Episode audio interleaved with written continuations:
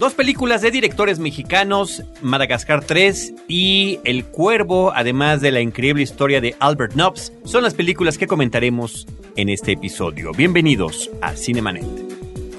El cine se ve, pero también se escucha. Se vive, se percibe, se comparte. Cinemanet comienza. Carlos del Río y Roberto Ortiz en cabina. www.frecuenciacero.com.mx es nuestro portal principal. Cinemanet es el espacio dedicado al mundo cinematográfico en diversos aspectos. Yo soy Carlos del Río y saludo a Roberto Ortiz. Con el agrado, Carlos, de que tenemos un invitado especial el día de hoy. Está con nosotros Carlos Gómez Iniesta, editor de la revista Cine Premier. Ustedes ya lo conocen, él nos acompaña constantemente en algunos de nuestros episodios especiales, particularmente el, infaltable es el anual de lo mejor del año y el de los Óscares. Sí. Ya es una tradición que tenemos. Tocayo, saludos, hola. Muchas gracias por invitarme de nuevo, un placer. Muchísimas gracias y gracias a ti también por eh, permitirnos continuar con esta sinergia con Cine Premier en la que hemos ya bueno, en mi caso ya colaboró desde hace más de 10 años con la revista y ha traído gratísimas, gratísimas experiencias. Que nos contarás pronto, seguramente. así es. Tus viajes por el mundo, Tocayo. Así es, afortunadamente gracias a eso. Pero eh, antes de entrar en materia, queridos Roberto y Carlos, querido público que nos escucha, eh, sí queremos hacer un comentario pues sentido sobre una, una tragedia que recientemente se suscitó con uno de nuestros colegas, con un amigo, en este asunto de la crítica, el comentario cinematográfico, la promoción del cine. El viernes pasado recibimos la noticia muy triste de que había fallecido Joaquín Rodríguez. Joaquín Rodríguez es una persona que nosotros estimamos mucho, con la que coincidimos en un sinfín de actividades cinematográficas y coincidíamos porque él siempre estaba allí. Joaquín era una persona que se a la crítica cinematográfica, a la promoción del cine a través de festivales, a la docencia, daba clases de cine, a la actuación, en fin, Roberto. Sí, es una persona que lo veías en Cineteca y le preguntabas qué cosa vas a ver. Bueno, iba a ver la película más rara que estaba ahí programada en algún ciclo o que, por ejemplo, en el caso del cine mexicano, dentro de un programa que se llamaba Miradas al Acervo, a quien veíamos ahí en primera fila para ver un clásico del cine mexicano en 35 milímetros. A él, a Joaquín Rodríguez, acompañado eh, de sus amigos eh, queridos como Roberto Fiesco o también Julián Hernández. Era una persona ávida que le gustaba el cine, que lo veía me parece que no era un gran crítico en la escritura, pero sobre todo sí me parece que fue un difusor importante del cine, no solamente en México, sino en el ámbito internacional, y fue, creo, al lado eh, de la directora del Festival de Morelia, uno de los eh, elementos eh, clave en lo que se refiere a la programación. De tal manera que ahí está uno de estos críticos difusores que estaban viviendo posiblemente su mejor momento mediático porque tenía presencia en las redes, tenía presencia también en la televisión, en los festivales de cine, participaba en festivales o eventos internacionales y creo que ponía su mejor esfuerzo para ello. Era en ese sentido un hombre muy activo y esto se lamenta, Carlos, porque vemos cómo parte una persona joven,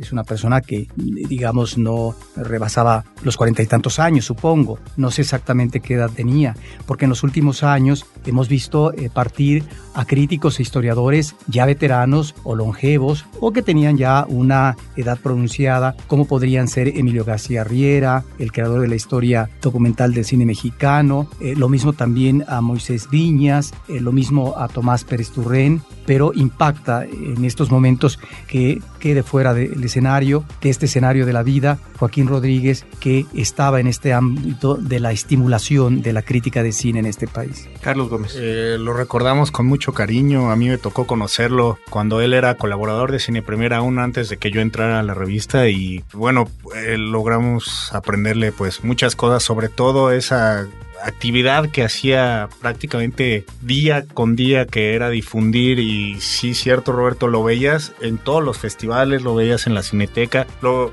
oías o te contaba que se había ido a los festivales internacionales entonces era uno de los periodistas cinematográficos que estaba más en la jugada y que es muy lamentable que ya no esté con nosotros, ¿no? Lo vamos a extrañar, creo que hace falta periodistas que se comprometan tanto a, a, su labor. De la generación de amigos y colegas nuestros, yo creo que no hay nadie más informado como él de verdad que esto que decía Roberto, no había una función de prensa en la que no estuviera, no faltaba una función en la Cineteca Nacional, inclusive cuando no se podía ir a tal o cual película, ahí me tocó alguna película mexicana, estar en una sala la semana de estreno entre semana, vi que había 10 personas, cuando se prende la luz, una de esas 10 era Joaquín, me tocó eh, coincidir con él en, en, varios viajes de estos eh, junkets eh, a los que me tocaba ir por parte de Cine Premier, en el que, bueno, él venía por algún otro medio, coincidíamos en la llegada al aeropuerto, el viaje al hotel, el evento y demás. Siempre iba, de hecho nos acompañamos alguna vez a comprar películas a, a, a estas tiendas ahí de, de, Los Ángeles y él se traía cantidades industriales de cintas, efectivamente extrañas, tenía una gran colección de películas. alguna vez veníamos regresando en el taxi hacia el aeropuerto ya de, para regresar a México cantando canciones de Cricri. En fin, ah, o sea, era, era de verdad un, una persona que se podía relacionar con todo el mundo. Tenía esa facilidad sí. de integrarse y, y, la verdad que me duele muchísimo. Estamos de verdad que muy impactados. Y el trabajo de Joaquín, bueno, allí, está en, en algunos casos por escrito. Últimamente en, en su, en su participación en, en Cine Garage, por ejemplo, en YouTube pueden encontrar una cantidad de verdad industrial de las eh, videocríticas que ellos hacen junto con Eric Estrada. Eric Estrada escribió una carta muy sentida el pasado viernes 8 de junio del 2012, que fue cuando perdimos a Joaquín. Roberto Fiesco, pues también es un amigo cercano, eh, muy cercano de él y conocido y querido amigo de nosotros. No hubo una parte de nuestra comunidad entre distribuidoras entre gente de festivales, entre colegas de la crítica cinematográfica, gente de la Cineteca Nacional, actores, del IMCINE, actores y directores que no hubieran lamentado. Cuando nosotros pusimos pues una pequeña nota para compartir nuestro dolor en, en redes sociales, pues no, algunas de las personas cinéfilos amigos que nos siguen dicen, bueno, ¿quién es Joaquín Rodríguez? ¿No? Bueno, él es Joaquín Rodríguez, es, sí. es esta persona, colega, amigo, compañero de viajes y demás que todos hemos perdido. Que eh, creo que se de, todos nos volcamos a las redes sociales y por ahí se corrió la noticia. Sí. Y llegó a un momento a, a ser trending topic, ¿no? Este... Sí, que muy, muy triste. Yo, yo la verdad primero esperaba que fuera algún error, que fuera alguna confusión, que fuera claro, alguna mala broma. Espera, sí. sí. Y, y, y desafortunadamente, bueno, conforme nos íbamos comunicando, todos descubrimos que tristemente la verdad. En los últimos años él coordinaba junto con David Ramón, crítico de cine también, un festival internacional de cine gay aquí en la Ciudad de México. Y que por cierto, la última vez que nosotros vimos a Joaquín fue en Los Aleles Roberto, justo cuando llegábamos a la sala de prensa, a la primera persona que estaba ahí de pie era Joaquín Rodríguez. Y lo saludamos. Nosotros eh, lo tuvimos en, en, un episodio de Cinemanet, eh, él era sido participante, ¿no? Asistía continuamente a, las, a los festivales de Cannes y de Venecia. Regresando del Festival de Cannes 2010, lo invitamos aquí a Cinemanet, está en el episodio 417, donde nos comentó cuál había sido la recepción de Beautiful. Él además siempre era muy claro cuando una película no le gustaba, aunque la película fuera arropada por críticos y público, él siempre decía su opinión, mi, mi opinión es contraria y lo digo por esto, a mí las películas de Iñárritu no me gustan y bueno, era parte también de su sí. estilo de, de, platicar el cine. Y recuerdo que lo invitamos para el 2011, eh, para que hablara también sobre ese festival, pero tenía que hacer un viaje al extranjero y ya no se pudo concretar. Sí, sí. incansable la labor de... Recién de regresaba de Cannes este año. Fíjate, ¿no? efectivamente, y había dicho que ya no iba a regresar, que ya la había cansado que fuera un festival tan grande. Bueno, pues ahí está, querido Joaquín, de verdad que con los pros y los contras que todos tenemos, por acá en Cinemanet te seguimos extrañando. Pues arrancamos a platicar de películas. Está esta película mexicana, Colosio, el asesinato, que se estrena pues menos de un mes antes de que se realicen las eh, elecciones presidenciales en México. Una película que trata sobre el asesinato de un candidato presidencial. Sí, la exhibición no es casual que se realice en estos momentos. Estaba programada para que fuera con mayor anticipación la exhibición de estreno, eh, pero sale ahora, efectivamente, unos cuantos días, por lo tanto no es gratuito.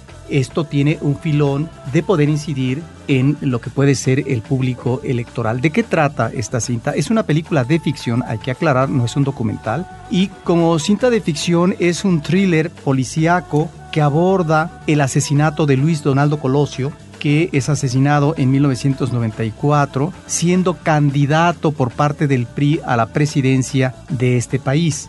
El director, Carlos Volado, aduce que para realizar este guion de ficción, pues se basó en los datos de la Fiscalía Especial, que investigó los hechos de libros, de periódicos o de lo que saca en su momento la revista Proceso. Esta cinta tiene personajes que si bien están trabajados como personajes de ficción, tienen nombre y apellido. Ya la revista Cine Premier, en un recuadro de su reportaje dedicado a esta película, pone las fotografías de esos personajes de la vida pública y política. ¿A qué me estoy refiriendo? A que van a cobrar presencia en esta cinta personajes eh, como José Córdoba, que en su momento, en el sexenio de Salinas de Gortari, que era presidente de la República, era el jefe de la oficina de la presidencia José Córdoba Montoya. Tenía eh, una gran influencia y poder político. Este nombre no aparece como tal en la película, pero eh, quiero mencionar al público que el actor Daniel Jiménez Cacho está representando a este personaje de la vida política.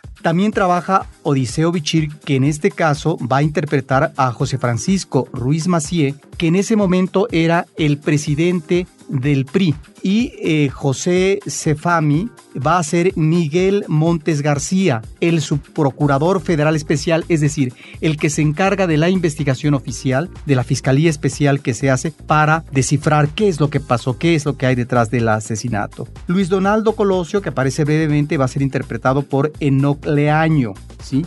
Y Jimena González será Diana Laura Rojas, la viuda de Colosio. Estos son pues las figuras políticas que está presentando esta cinta. Y como personajes de ficción estarían dos centrales, que es José María Jaspic, Andrés Vázquez es su personaje, es el jefe de una investigación paralela que se va a hacer a la oficial a la que está realizando en su momento Miguel Ángel Montes García, su procurador federal especial, porque esta investigación la solicita José Córdoba Montoya a José Francisco Ruiz Macié, presidente del PRI. De tal manera que se hace una investigación paralela y la esposa de este investigador especial, José, que interpreta José María Jaspic, es Kay del Castillo, que en este caso es una periodista radiofónica que también le toca abordar el caso Colosio y tratar de hurgar qué hay detrás de ese asesinato. Creo que la película es interesante porque pocas veces hemos visto el género del biopic en México y muchas menos veces lo hemos visto, de hecho creo que no, no recuerdo alguna, que traten temas de 15 años, 20 años para acá. ¿no? Entonces creo que en primer lugar, que Carlos eh, Volado haga una película de, de, este tipo, creo que es muy interesante. Y lo que me gusta es que se estrene en una coyuntura política justamente un día antes del último debate a elecciones. Y sí, sí es una película que, aun cuando está basada en ficción y cuando está basada también en lo que la Procuraduría General de la República concluyó en el 2000 sobre el caso de, de Colosio, creo que sí ataca al PRI. Creo que sí nos, recuerda a los mexicanos eh, los tiempos tan duros y tan difíciles que nos tocaron presenciar cuando parecía que no había quien pudiera eh, salvarnos de los asesinatos entre la clase política y entre lo más alto que, que pues, gobernaba este país. Ahora, por otro lado, la película, como una ficción, está bien, sirve para otra vez, para bueno, para recordar y para emprender un debate en dónde estamos, por quiénes podríamos votar, el riesgo que conlleva a lo mejor votar por cierto partido pero al mismo tiempo y de manera paralela la historia que es más ficción que es la de Kate del Castillo y Chema Jaspic a mí se me hace muy floja y se me hace algo que no le hubieran dado tanto peso cuando el asesinato de Colosio tiene el suficiente, ¿no? Creo que si ahí se hubieran enfocado y no hubieran querido endulzarla con una historia de amor, que si la quitas de la película no, no te impacta, o sea, al final si quieres hacer un debate, no vas a hablar de la, de la relación de ellos dos, ¿no? O sea, es hablar de estos políticos que muchos están vivos, que muchos están ahí, pues no sé, todavía dentro de, pues dentro de la política mexicana actual. Creo que eso es lo que vale la pena, es con lo que yo me quedo no, no con la historia de ellos dos. Bueno, ahí es donde yo creo que encontramos uh, el desnivel que tiene la película. En una entrevista que le hacen en la televisión la semana pasada a Carlos Volado, él dice, más que tener una inspiración o influencia eh, de las películas de corte político como Oliver Stone, en el caso específico de JFK, mi inspiración estaría dada por otros directores. En el caso de los italianos, pues un Francesco Rossi, donde tenemos esas grandes películas de corte político, el caso Matei, Cadáveres Exquisitos. Me parece que se queda corto, en principio. Y se queda corto porque su guion no es un guion consistente, tan solo en esta parte que tú dices que es una parte nodal. Son los personajes centrales y me parece que está forzando esta relación de lo que es un investigador que arma un cuerpo de trabajo para una investigación paralela que comienza a descubrir situaciones turbias que tienen que ver tal vez con un crimen de Estado, que tienen que ver con la delincuencia organizada, que tiene que ver con los poderes fácticos, pero resulta que su esposa, Kay del Castillo, uno es Jaspic, el detective, su novia, creo. Su, bueno, su chica, resulta que es una periodista de radio que a la manera de una Carmen Garistegui quiere llegar a la verdad, no solamente tener el relato oficial, sino ir más allá. Y bueno, después, por la forma como termina la película, me parece que ya es un exceso. Ahora, el problema que yo veo de esta cinta es que no hay un planteamiento definido sobre cuál fue realmente el móvil del asesinato. Si finalmente están todos los antecedentes periodísticos y de investigación, bueno, me parece que debió de haber sido un guion más riguroso y más de cara a la verdad o a lo que podemos tener como elementos de los cuales sostenernos para poder hacer no una declaración de principios, pero sí, digamos, una hipótesis consistente. Y ahí es donde yo creo que se queda corto Carlos Volado con su guion, porque es muy dubitativo el planteamiento que hace. Si bien pareciera que está más eh, próximo a lo que podría ser un crimen de Estado, lo que a estas alturas resultaría muy interesante es saber cuáles son los móviles por los cuales se comete ese crimen de Estado, cuáles son los verdaderos intereses por los cuales se quita de la jugada a Luis Donaldo Colosio. Y no, la película se queda como guion en lo que ya se tenía como información periodística y de investigación, de tal manera que la película no agrega nada. Y en ese sentido podría ser, como me decía un amigo, tal vez eh, una película políticamente ingenua, ¿sí? Y luego la otra parte que eh, no me convence del todo es Luis Donaldo Colosio. Yo creo que los integrantes de la Fundación Colosio deben estar felices por el tratamiento que hacen de este político. Pareciera que es una blanca paloma que está en favor de la justicia y de la equidad social en este país y que el detonador de su ruptura con Carlos Salinas de Gortari fue el discurso que hace en el Monumento a la Revolución. ¿De veras ese fue el detonador? Porque si estamos hablando de crimen de Estado, perdón, Colosio está jugando un papel. Y por lo tanto no podemos ver como guion esta historia de buenos contra malos. Quiere decir que los malos eran los que estaban en el gabinete de Salinas, específicamente una persona que aparece aquí como Turbia, como Córdoba Montoya, y Colosio era la blanca palomita y el hombre de bien para este país, perdón, si es asesinato porque hay un complot como crimen de Estado, tiene algo que ver en ese guion político Luis Donaldo Colosio. Por lo tanto, es una cuestión de intereses. Y finalmente, repito, lo que no eh, me resulta convincente del todo es que no apuesta por ninguna de las hipótesis. Porque de repente aparece por ahí el crimen organizado discutiendo, sí, sí, pero a ver, ¿de qué manera el crimen organizado se relaciona con la política para asesinar a Colosio si es que tuvo que ver? ¿De qué manera están los, eh, los poderes fácticos y con quién específicamente? Pareciera que el personaje oscuro y que maneja todo, porque ni siquiera pareciera que el mal mayor es Salinas, es Córdoba Montoya. Por ese lado, me parece que es un guion que yo pongo en cuestión, que eh, me parece que no es, eh, no tiene la suficiente precisión y que es interesante que un eh, tipo de historias, de cintas de ficción de este tipo aparezcan en el escenario mexicano, porque finalmente son aproximaciones. Y esto era imposible que pudiéramos ver en las épocas precisamente de los gobiernos priistas. Y efectivamente tiene una finalidad electoral de incidir esta película sobre los votantes en contra de lo que es el candidato priista. Si consideramos, por otra parte, que el candidato actual del PRI a la presidencia de este país, que es Peña Nieto, se habla por parte del periodismo de investigación de el manejo, lo que tú decías, eh, quien mueve los hilos de la política, de cómo ciertos personajes de la vida política pasada, como un Córdoba Montoya, están incrustados posiblemente en lo que puede ser el diseño de la política en el próximo próximo sexenio si es que gana el PRI. Sí, creo que es, es interesante verla, recordar o vivirlo por primera vez. Muchos de los nuevos votantes, pues, o sea, apenas recuerdan a Colosio, ¿no? Yo creo, incluso yo eh, me acuerdo que oía nombres y nombres y nombres y sí, la película me ayudó a ponerlo un poquito más claro cómo estaban las cosas y creo que por eso es interesante y es interesante también el fenómeno, de, por ejemplo, cuando ahora estos comerciales del Partido Verde que apoyan a, a, a Peña Nieto en la sala,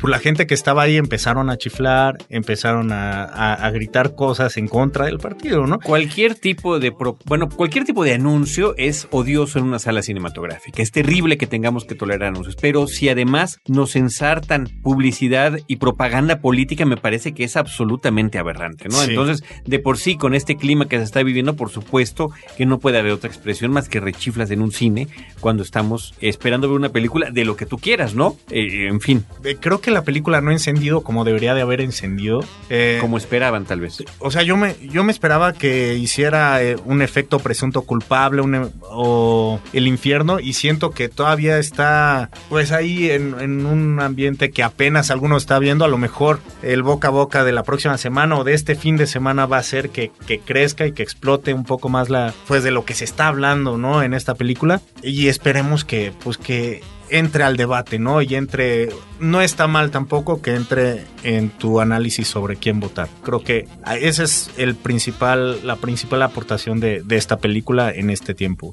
Porque si no se hubiera estrenado ahorita, creo que hubiera sido un impacto totalmente diferente. Una vez que ya haya ganado el candidato, ¿qué podemos hacer? ¿Qué tanta trascendencia tiene una película como esta? Entonces, aplaudo que haya biopics, que se hable de la historia y espero que haya más de historia contemporánea y de casos. El problema que mencionas eh, del efecto positivo en cuanto a la presencia del público que pueda tener esta cinta, también tendría que ver no solamente con la difusión que se hace de la cinta, eh, Carlos, sino con un problema de cultura política en este país. ¿Hasta qué punto estamos enterados o nos interesa saber de acontecimientos que sucedieron hace casi 20 años, creo que son 18, que sucedieron desde la muerte, el asesinato de Colosio. ¿Qué tanta información tenemos de que un candidato a la presidencia del país fue asesinado y qué había detrás de su asesinato? Si es que había efectivamente un móvil y por lo tanto se descartaría lo que quedó finalmente ya como testimonio final por parte de la fiscalía de que era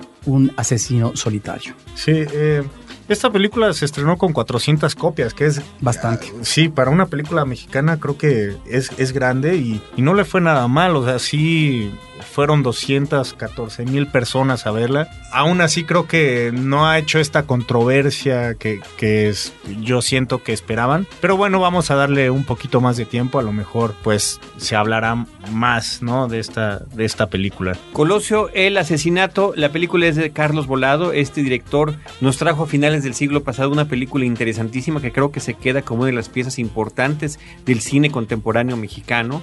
Bajo California, El límite del tiempo, una película preciosista, una película que además estelarizaba Damián Alcázar, de, los primeros filmes importantes y fuertes que tenía, junto con Jesús Ochoa en aquel momento. Es nada más, eh, es interesante decir que Enoc Leaño ya había trabajado con Carlos Volado en El Grito que sacudió a México. Esta recreación de el principio de la independencia cuando todos estábamos en, en la onda del Bicentenario. Y pronto, y su siguiente proyecto que está esperando a que, a que salga, pero ha habido muchos problemas, incluso se filmó antes que Colosio, es Tlatelolco. Entonces también hay que ver pues qué línea va a tocar por ahí, ¿no? Que en esa serie televisiva hacía el personaje de Allende. De Allende, exactamente. Exactamente. Nucleaño. Sí, no, me parece que eh, físicamente Nucleaño tiene un, un, parecido importante y, y sí. brinda pues una veracidad que siempre se agradece. Creo que la mayoría de los actores están, están bien, están bien caracterizados. En pero Nucleaño, aunque no estuviera caracterizado, él ha estado aquí en esta cabina, yo lo conozco, es un norteñote alto, tiene una presencia Cierto. muy, muy singular. Y, y, bueno, ahí está en Colosio el asesinato. Cinemanet está de intermedio. Regresamos en un instante. Ahora, diseñar y hospedar su página web será cosa de niños. En tan solo cinco pasos, hágalo usted mismo sin ser un experto en Internet. Ingrese a suempresa.com y active ahora mismo su plan. Suempresa.com, líder de web hosting en México. Los avances tecnológicos son mayores cada día y conforme crecen sus alcances, también sus riesgos. Crimen digital. Todo lo que necesitas saber sobre cómputo forense y seguridad informática. www.crimendigital.com. Un podcast de frecuencia cero. Digital Media Network. Cinemanet. Vámonos ahora a otra película de un director mexicano. Es el tercer largometraje de Olayo Rubio, esta figura mediática en la radio mexicana, en el mundo del podcast también, por supuesto, que se llama Gimme the Power. Gimme the Power es eh, la historia de cómo se creó Molotov, este grupo de rock mexicano que vino a romper con muchos tabús sobre el lenguaje, sobre el tipo de música que escuchaban en ese tiempo o escuchábamos los, los jóvenes, ¿no? Los Eh, entonces jóvenes tocayo. Pero eh, sí, sí, yo, bueno, recuerdo bien cuando Molotov empezaba a sonar en la radio y se me hacía muy fuerte de repente, ¿no? Pero me encantaba que hubiera una banda que, que estuviera pues, rompiendo estos esquemas y estuviera retando a los medios de comunicación. Y Olayo Rubio lo que pretende hacer es un contexto político, fundamentalmente priista también, y diciendo que esta banda es producto de ese régimen priista eh, en el que se censuró, en el que se callaron muchas bocas, en que influyó el, el 68, que influyó el halconazo, la iglesia. Entonces, eh, entre todo este ambiente político difícil, los zapatistas, la devaluación, hay una banda que está dispuesta a quejarse de eso y de repente pues aparece Molotov. Junto con ellos en el documental hay eh, testimonios interesantes. Generalmente es interesante escuchar a, a, Juan Villoro, a Javier Velasco. Incluso hay algunos miembros de Botellita de Jerez. Y ellos mismos también nos ayudan a recrear esta historia de cómo va surgiendo este, este grupo y cuál a, va siendo su trayectoria, ¿no? Al atacar a Televisa.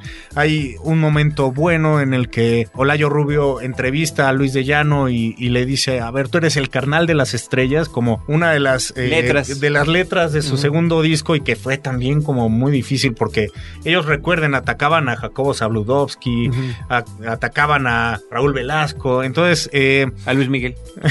a Luis Miguel.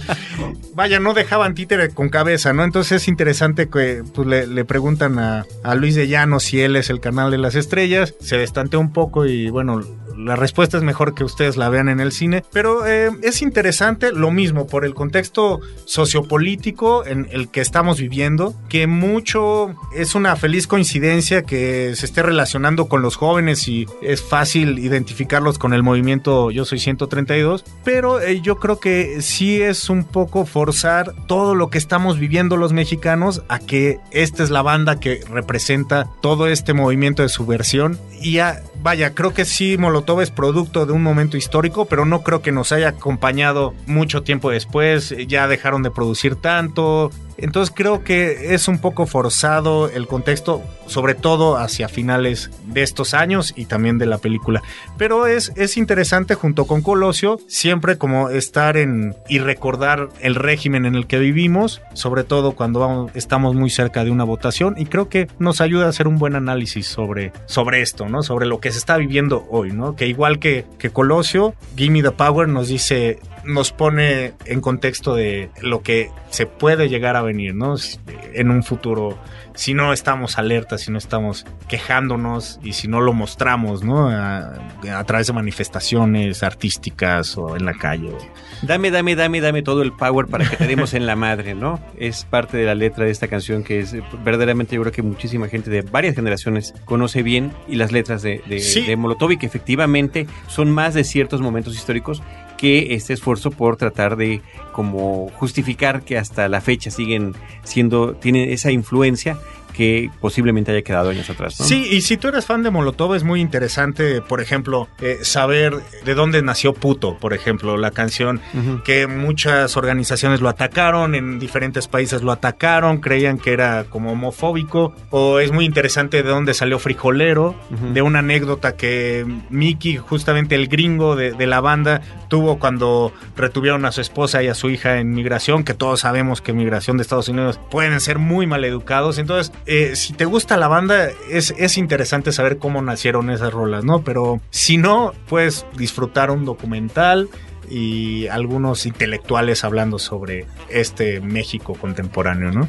Gimme the Power de Olayo Rubio. Y nos vamos ahora a la película que en México nos llega creo que demasiado tarde a la, a cartera comercial, que se llama La increíble historia de Albert Nobbs. En México, Albert Nobbs es el título tal cual en su idioma original. En inglés es el nombre del personaje principal que es interpretado por Glenn Close y como se comentó en los Oscars, como se comentó en la prensa, como se comenta en el tráiler de la película, bueno, es una mujer que está haciéndose pasar por hombre en cierta época del Imperio Británico y que eh, es una historia que desde hace muchos años la actriz Glenn Close ha impulsado para poder eh, llevar al cine que finalmente lo logró. Ella interpretó la versión teatral de este personaje, es un personaje que le atrapó y me parece que es eh, una, como lo comentamos en su momento cuando hablábamos de los Oscars, que tuvimos la oportunidad de ver la película hace ya varios meses, en el que ella quedó nominada a Mejor Actriz, me parece que muy justificadamente nominada, independientemente, ya nos dirá Roberto, de que, pues bueno, cualquiera se puede dar cuenta que es una mujer disfrazada de hombre, pero más allá de eso me parece que es una película que habla de terribles problemas sociales, de abusos y diferencias hacia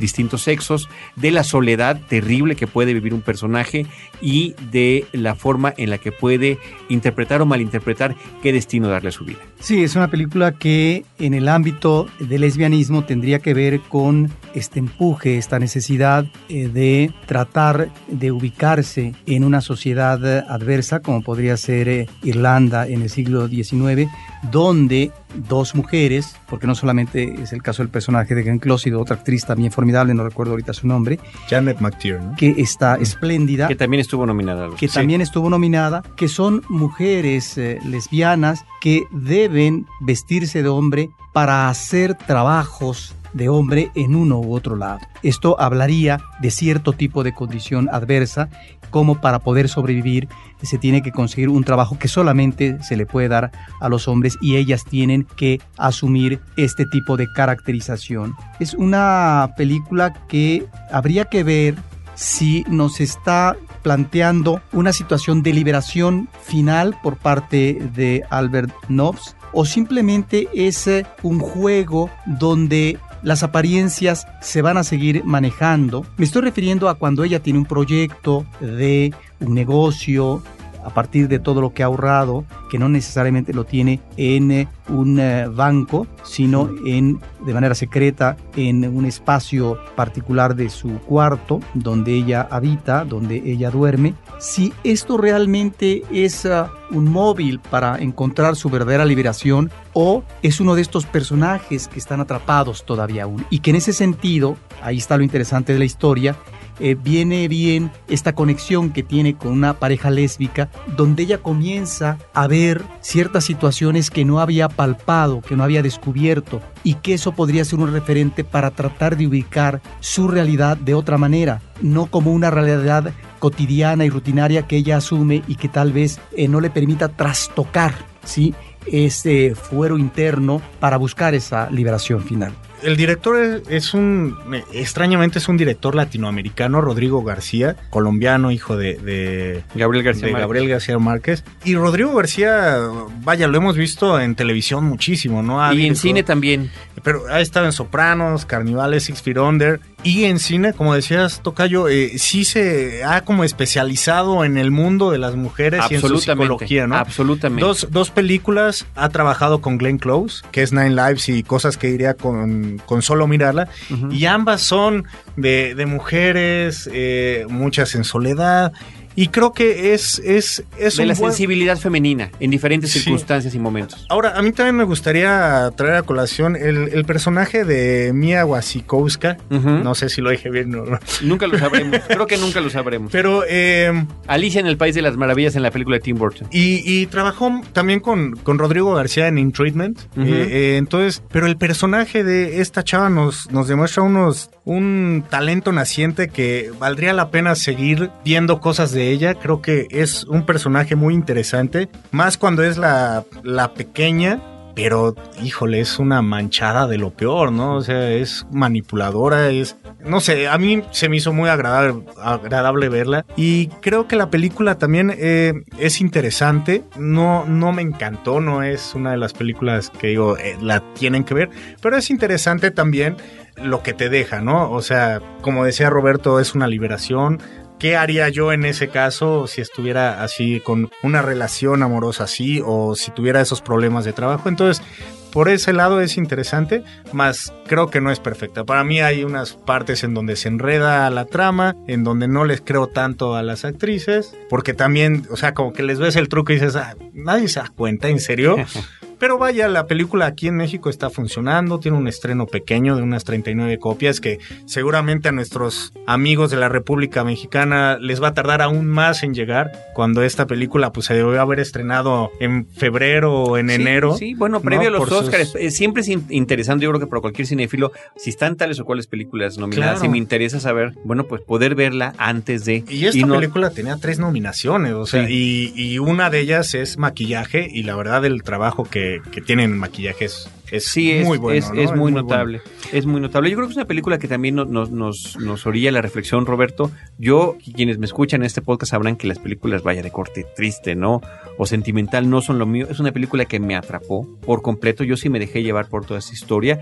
Y yo, Roberto, pues únicamente discutiría que quizás sea, insisto, tema para, para platicar después de ver una película, ¿no? Si el personaje de Albert Nobbs, el personaje que interpreta Glenn Close, si esta mujer es o no es lesbiana o es algún otro tipo de, problema de Sí, porque pareciera por un una serie andrógino. De, traumas, de traumas que tuvo previamente que son además terribles cuando lo cuenta, porque efectivamente la otra pareja que conoce es una pareja instalada perfectamente en, en una relación lésbica que no es su caso. Esta persona, el personaje de Albert Nobbs, y lo digo así como persona, esta persona aspira a tener compañía. Ni siquiera la atracción física es, es su más importante objetivo. Es cierto, porque es un problema de soledad eh, que ella vive, que asume en su cotidianidad laboral pero el personaje con el cual tiene un acercamiento o un afán o una pretensión amorosa es una mujer. Sí, claro, hombre. pero por, por, la, por el, paralelismo. Es una mujer. En ese sentido estaría la tendencia lésbica. Efectivamente, tal vez no es, eh, digamos, el caso discutir si eh, se trata de esto o lo otro, en tanto que la afección de soledad es lo que llega a los seres humanos a tratar de tener compañía, que esta compañía lo mismo puede ser una mujer o un hombre. En ese sentido estaría de acuerdo con este planteamiento que haces que es importante para no dejar como una definición absoluta el que finalmente su tendencia es propiamente lésbica. el precio que paga por esa compañía es... Pues sí, ahora, pero en este personaje secundario que estás mencionando, de esta jovencita, ¿sí? Que va a tratar de seducir el personaje de Albert Nobbs, ahí me parece que estamos ante un tratamiento que a veces no es tan pulido, que no es tan acabado, no solamente el personaje de ella, que bueno, finalmente es un final triste, el que tiene como destino al engancharse con un joven que tiene estas aspiraciones del migrante para poder conquistar la América, pero que finalmente este tipo de personajes, ahí, está lo interesante de este trazo que hace el director, pero que creo no profundiza, es eh, cómo se frustran estas intenciones eh, de estos personajes juveniles en un medio social donde son desclasados, donde finalmente no se corresponden con una clase bollante en la cual van a prosperar y que por eso mismo, en el caso del personaje masculino, está considerando irse de ese país para conquistar la América y va a irse con esta chava, bueno, pues finalmente el resultado es una frustración para ambas partes. Ahí me parece que estamos efectivamente ante estos otros personajes secundarios que van dando vida a un ambiente de situación adversa desde el punto de vista de la clase social, de la situación económica y de la penuria en que viven estos personajes desclasados o personajes que finalmente están en la sobrevivencia. Y es eh, una película que finalmente tiene eh, un aire optimista en cuanto a esa posibilidad de rescatar la parte más vital de la existencia humana en la gente o la generación que viene. Ahí me parece que estamos ante esa visión optimista y sí alentadora por parte de un director que trata de penetrar lo que es esta forma de pensamiento, de conducta, de sensibilidad femenina, como decía Carlos. Pues ahí está la película Albert Nobbs. Yo creo que es una recomendación interesante también para la gente que esté viendo lo que se está exhibiendo en cartelera en México. De esta película, Albert Nobbs, llamada en México La increíble historia de Albert Nobbs de Rodrigo García, nos vamos a Madagascar 3, que el título en inglés es todavía más largo. Madagascar 3, Europe's Most Wanted, los más buscados de Europa. Y aquí en México, los fugitivos. Ah, sí se puso los fugitivos. Sí, Yo nada más sí. vi Madagascar 3 en el título. Ok. Sí, Los eh, fugitivos.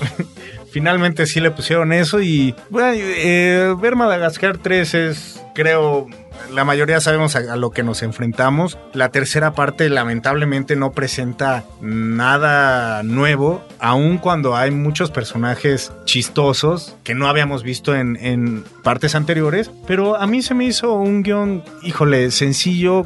A mí me causa problema cuando empiezan a rellenar la película con canciones. Creo que ahí es cuando, ah, bueno, miren, tengo esta idea, pero no sé cómo llegar de A a B, entonces vamos a meterle canciones a la mitad para que podamos hacerlo y cu- lo cubramos la hora y media que debemos de cubrir. Entonces, eh, esta película se, eh, encontramos a los, a los personajes, a los cuatro principales, en, en, en Francia y de ahí van a través de, bueno, de estar huyendo de una policía francesa eh, basada en Betty Davis, que es chistosa, se van a varias partes de, Europa con un circo y tratan de ellos instalar un circo. Y toda la película se trata en armarlo, entrenarse y vaya, tratar de asemejar lo más que se pueda a un Cirque du Soleil. Pero a, a final de cuentas, eh, creo que la película cae en los mismos lugares comunes. Vaya, a lo mejor me falta ser más niño cuando veo estas películas, pero he visto películas infantiles, incluso de DreamWorks, que, que me han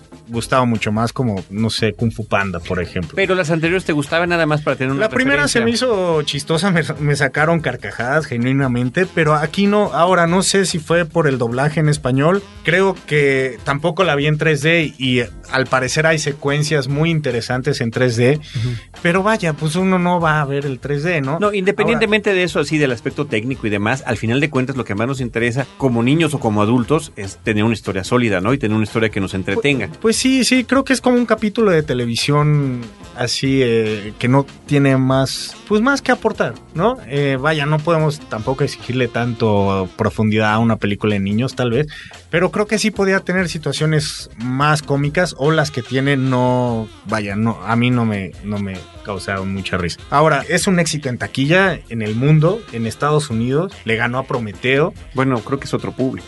Sí, no, y- pero vaya, se esperaba que esas fueran las que compitieran, ¿no? Y, y vaya, y prometió es restricted y esta es familiar, eh, o sea, sí. hay mucho, pero eh, y en México también le fue excelente, pero hay que decir, el 45% de la taquilla fue de la, del 3D, ¿no? Entonces, Ok.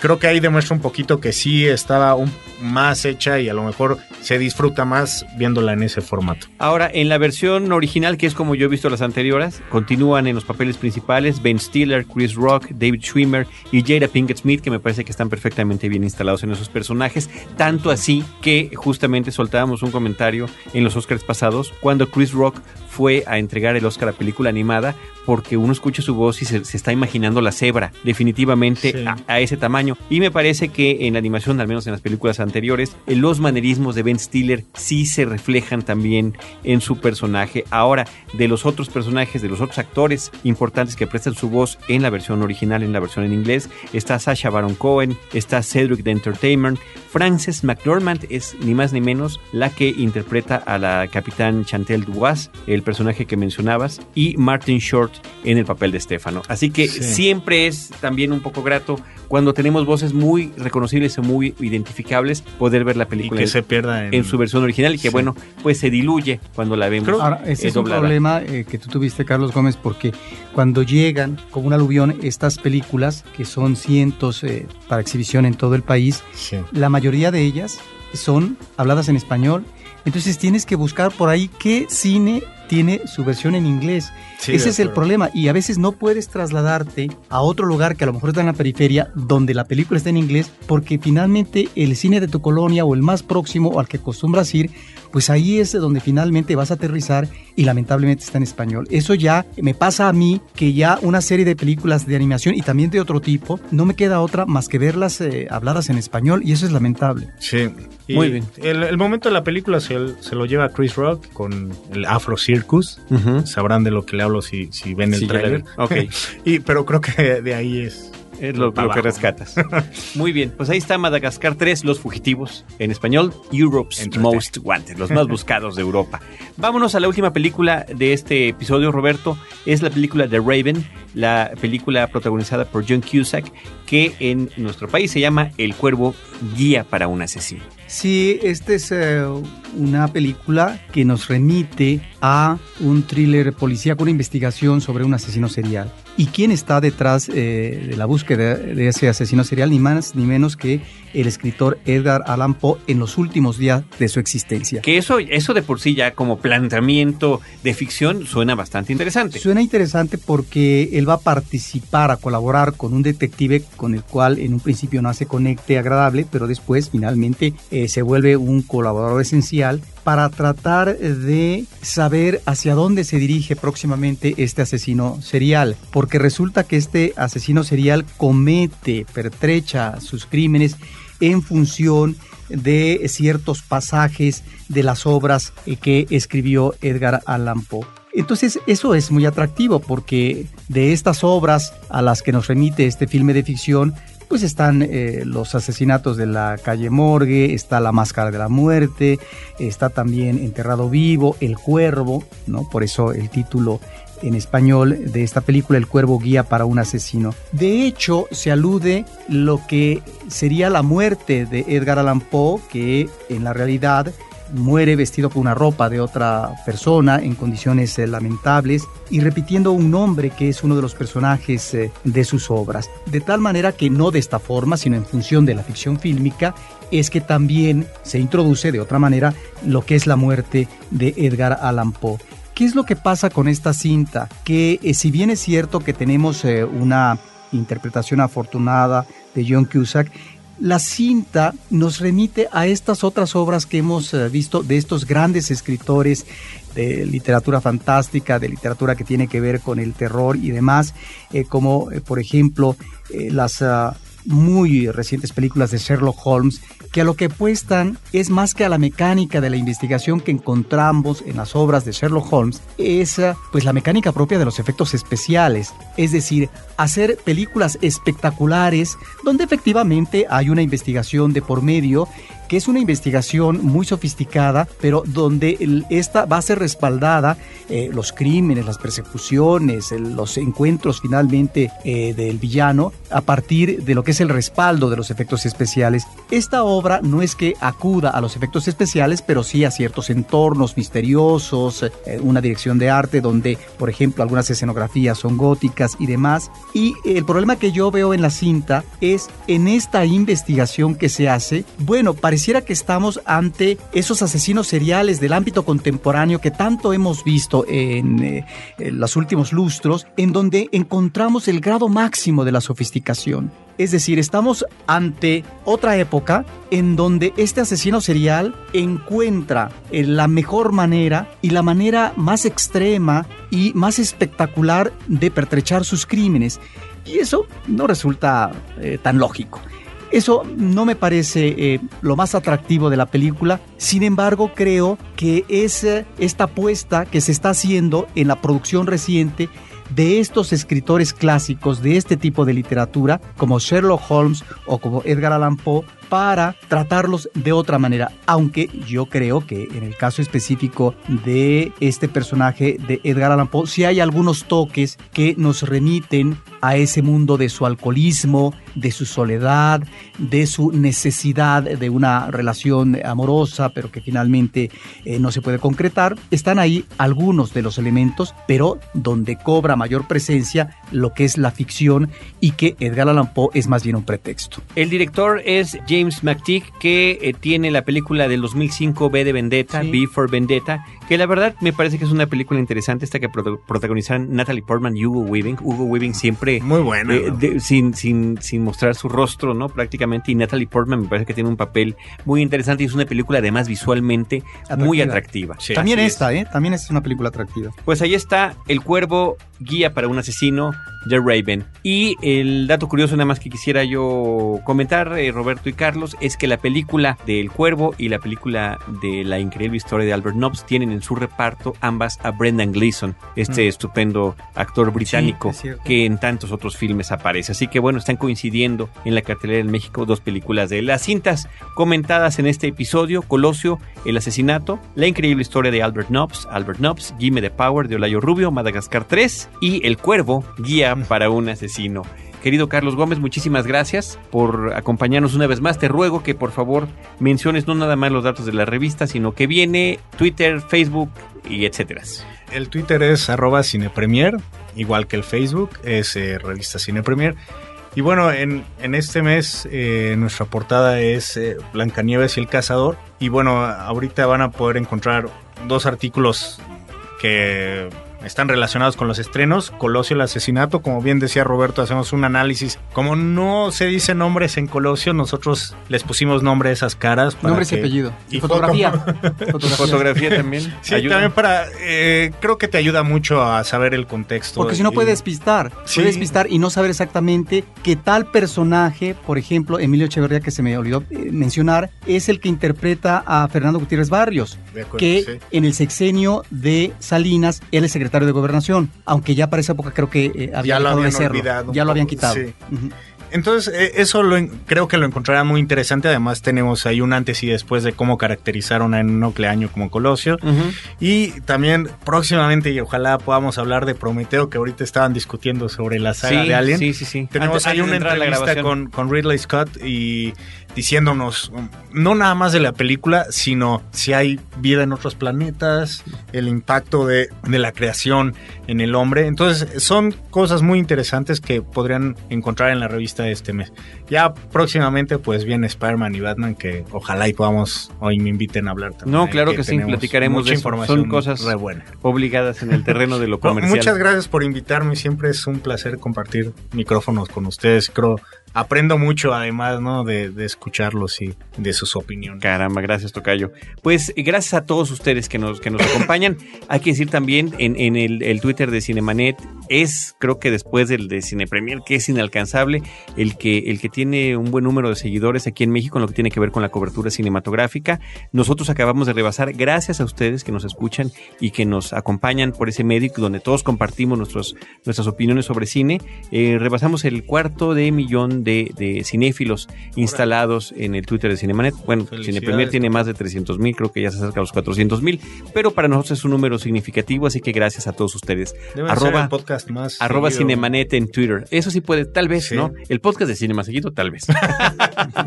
el podcast de cine más seguido. Bueno, y en eh, facebook.com diagonal Cinemanet, eh, Cinemanet 1 en YouTube y la solicitud atenta de todo el equipo de Cinemanet, a quien agradecemos, por cierto, a Abel Cobos en la producción en cabina y a Paulina Villavicencio, que si nos escuchan por iTunes, nos hagan el favor de dejar algún comentario por ese medio.